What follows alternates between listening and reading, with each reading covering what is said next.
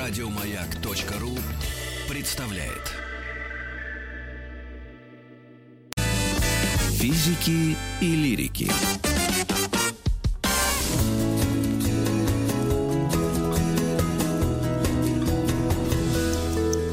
Сто минут по...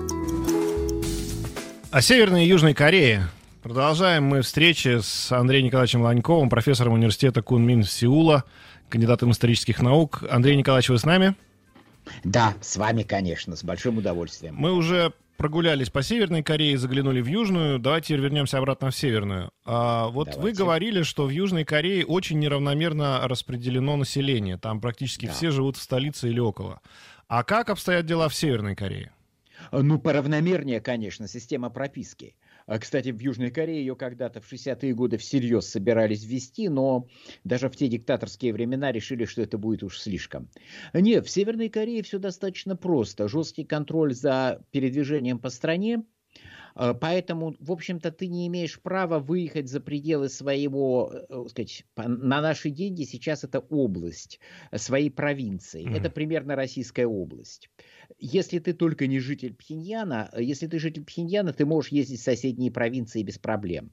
А так, если тебе нужно выехать за пределы провинции, не переехать, а просто выехать с ночевкой, ты должен заранее подать заявление в полицию, объяснить, почему и куда ты едешь, и получить разрешение, годное на поездку вот в определенный срок в определенном направлении только. Э, ну, а переселение – это все нужно организовывать прописку, поэтому народ, конечно, был бы рад жить в Пхеньяне, там и снабжение mm. много лучше, и жизнь интереснее, но кто же их туда пустит, как в анекдоте об слоне, да, что съесть-то он съест тонну бананов, да кто же даст? Поэтому распределение куда более равномерное, и значительная часть населения живет в сельской местности по-прежнему, хотя в основном все-таки это мелкие города такой концентрации. А у нас нет, в Советском Союзе, ну, насколько я помню, говорили, что прописка нужна для того, чтобы в случае чего все быстренько под ружье. А в этом плане в Северной Корее тоже, наверное, в этом смысле есть какие-то потребности? Да, конечно. Ну и в Южной точно то же самое. Э, просто в Южной совершенно спокойно имеют всеобщую мужскую воинскую повинность, э, повинность очень жесткую в Южной Корее, и обходится без прописки, только регистрация. А в Северной, а в Северной... сколько армия насчитывает? Э, порядка миллиона сто тысяч. Это одна из самых больших армий в мире для страны с населением 25 миллионов. Когда я говорю, сколько люди служат, мне обычно не верят. Но я вот советую спросить, э, это люди начинают уточнять и удивляться. Э, срок службы, срочной службы порядка 10 лет. Он чуть меньше бывает, чуть меньше. Но в общем мужчины служат порядка 10 лет. Была попытка ввести, да, два года, два-три года, там, в зависимости от ситуации, обязательную воинскую службу срочную для всех женщин, но она провалилась фактически. Э, под разными предлогами корейское население это замечательное решение, принятое лет семь назад, саботировало, и правительство, в общем, не настаивает. То есть женщины служат только, если они реально хотят. А мужчины, в общем, служат почти все. Правда, это престижно служить, э, потому что, во-первых, служба в армии – это путь к какому-то социальному продвижению. Э, дети начальства не служат. А вот, э, ну, там это делается отменно, так сказать, через военную кафедру вуза, а вот э, дети, так сказать, людей средних и чуть ниже средних, они служат, потому что э, в армии кормят, Э, чему-то учат, и главное, если ты отслужил в армии, ты можешь льготно поступить в техникум или в вуз, а потом стать каким-нибудь мелким начальником, это хорошо. Сейчас не так хорошо, как раньше, потому что раньше только если ты начальник, у тебя был доход высокий. Сейчас можно заняться мелким бизнесом. Женщины в основном, правда, им занимаются. Э, так что престижность военной службы стала существенно ниже. Ну и в партию можно в армии вступить легко. Это тоже важное условие, если хочешь карьеру делать. Поэтому народ, в общем, идет в армию довольно охотно, хотя там 10 лет служба. А для сравнения, Южная Корея и армия, сколько там служат? Э, то, то очень сложный график, порядка двух лет, скажем, полтора-два года. Там в зависимости от Но у них ситуации, рода войск, там разные Тоже цифры. повинность общая, года. у них нет профессиональной армии Однозначно. в Южной Корее. Причем в Южной Корее, в отличие от Северной, дети большого начальства служат. Э, то есть здесь был ага. случай в Южной Корее лет 20 назад, когда э, кандидат на президентских выборах пролетел после того, как выяснилось, что он отмазал своего сына от армейской службы. Это был, конечно, полный О, крест по политической карьере. Так что выборы вот проходят в Южной Корее, там в газетах появляются сообщения о всех депутатах, служили ли они сами, если, если они мужчины, а если еще в соответствующем возрасте, то служат ли у них дети. Если не служат, это серьезный минус для политической карьеры и тебя в, хорошую, в хорошее место не возьмут в Южной Корее, если ты мужчина и не служил в армии.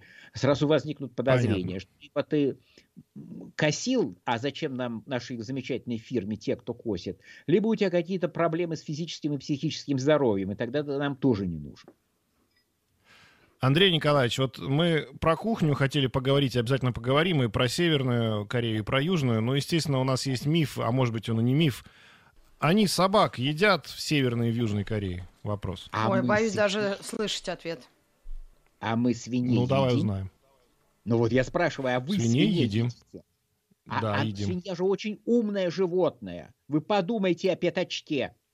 А вы его съели. Вам так. его не жалко?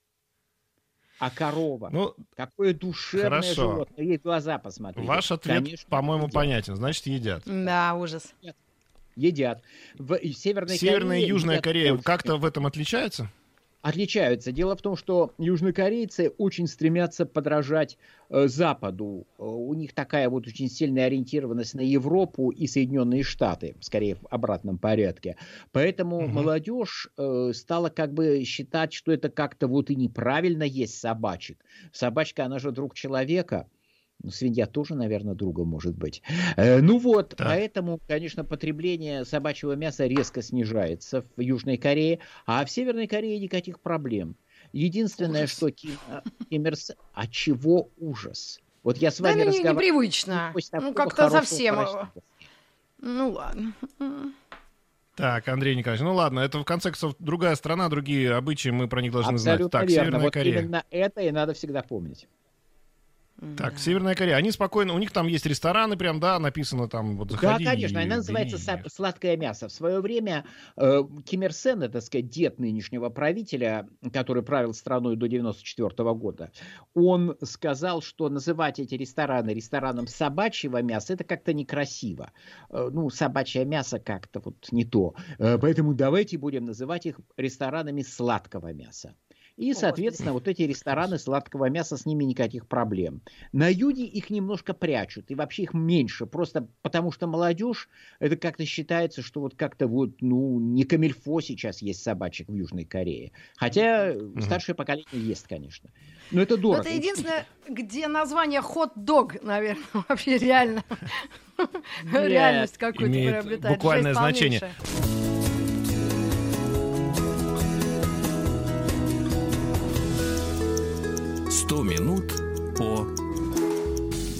Северной и Южной Кореи. Андрей Николаевич Ланьков у нас на связи. Андрей Николаевич, если не считать э, сладкое мясо и рис, чем питается в Северной Корее и в Южной Корее традиционный житель? Ну, а если говорить о рисе, то это традиционная, так сказать, ошибка. Очень часто мне говорят, что Северная Корея, вот они там бедно живут, они действительно очень бедно живут и питаются рисом одним рисом. Ну, дело в том, что рис в Северной Корее – это еда элитная. Это еда ага. престижная.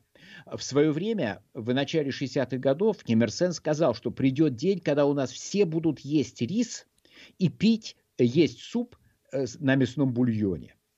Но и даже сейчас вполне официально открыта северокорейская печать пишет, что, к сожалению, до этого мы пока еще не дошли.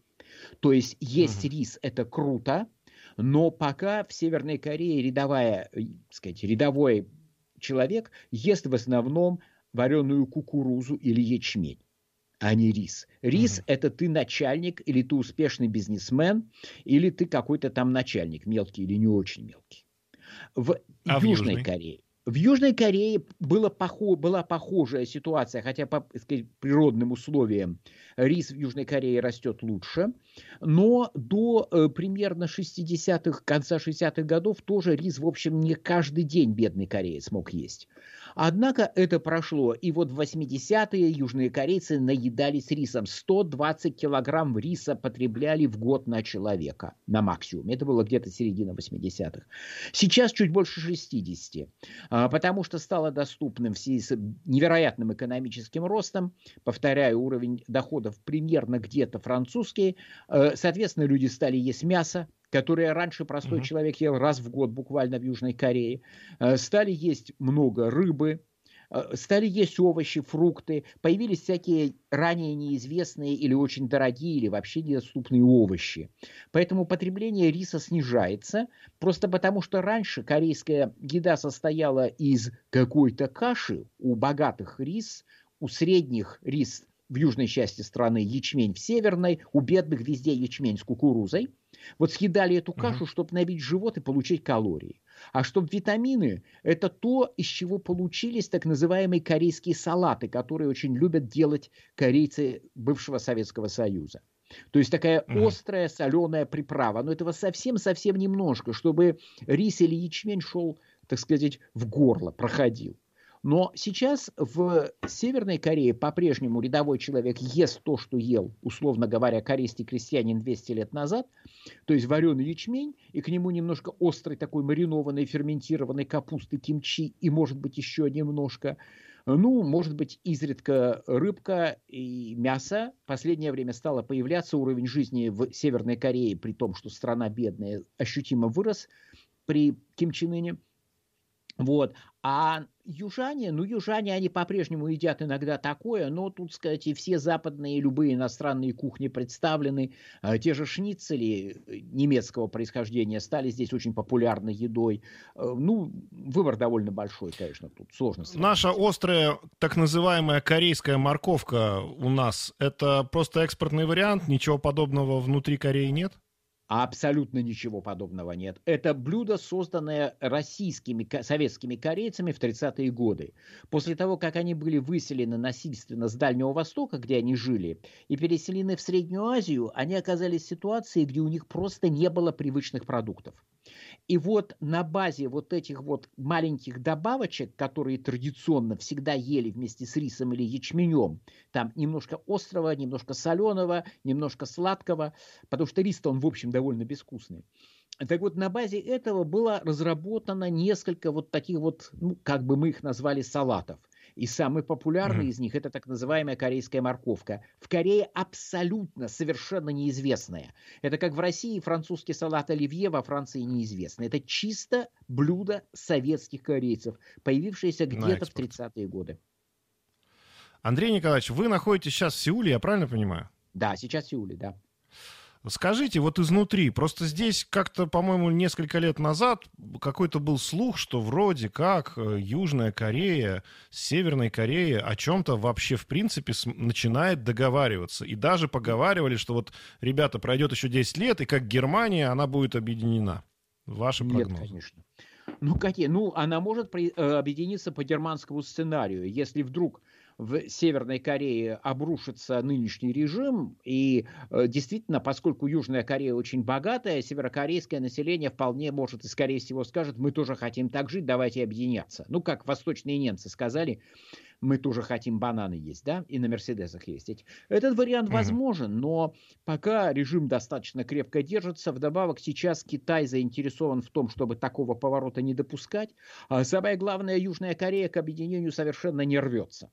Вот эти все разговоры об объединении, они вызывают у меня ухмылочку такую, потому что изда... поскольку в э, Корее обе стороны описывают свои отношения, как, так сказать, подготовку к объединению. Вот встретились, это объединение. Министерство, которое занимается э, отношениями с Севером в Южной Корее, называется Министерством объединения. В Северной Корее разведчики, работающие в Южной Корее, называются работниками объединения. Ну, понимаете сами, да? Угу. Это два разных государства, и объединяться они не могут, в том числе потому, что, э, скажем, северокорейская элита от этого очень сильно проиграет. Она же у нее ну, понятно, нет... да. Да, понятно. Э, так а вот если говорить, возможно, давайте так, представим себе, что южный, южно, южный, житель Южной Кореи поехал в Северную, и житель Северной поехал в Южную. Они, во-первых, э, как отношение будет их э, складываться в другой ну, стране?